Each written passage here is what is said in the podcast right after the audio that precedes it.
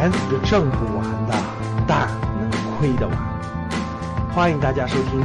榨菜都涨价了，你说上市的这些榨菜的企业能够通过提价扭转业绩、扭转股价吗？昨天啊，这个榨菜行业的龙头企业发布通知了啊，由于原材料上涨啊，由于成本、辅料等等的上涨，价格提高百分之三到百分之十九不等，哎，就意味着榨菜都提价了。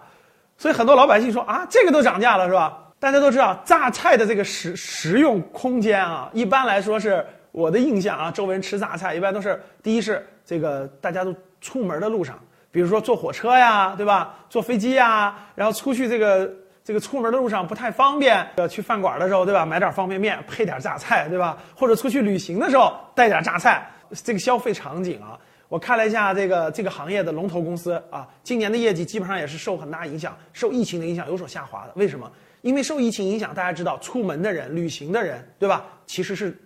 下降率是非常高的，所以榨菜的消费量也是下滑的。那现在榨菜有提价，那能让这个公司的业绩更好吗？其实市场也打了个问号，对不对？由于原材料，你像这个上游农产品的涨价，对吧？原材料、辅料、人工包装等等的上涨，那很多现在很多食品行业都在适当的提价，因为食品行业大家都知道是刚性需求啊，一般人不会因为它提那么一点点价就不食用它了，对吧？所以有一定的抗通胀属性。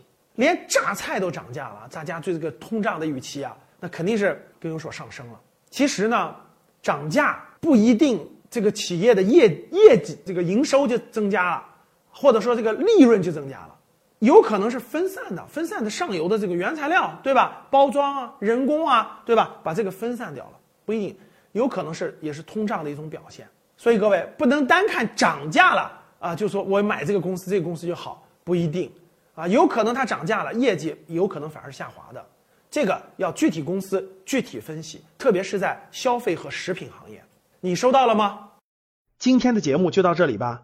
如果你想系统学习财商知识，提升自己的理财能力，领取免费学习的课件，请添加班主任。我们下期见。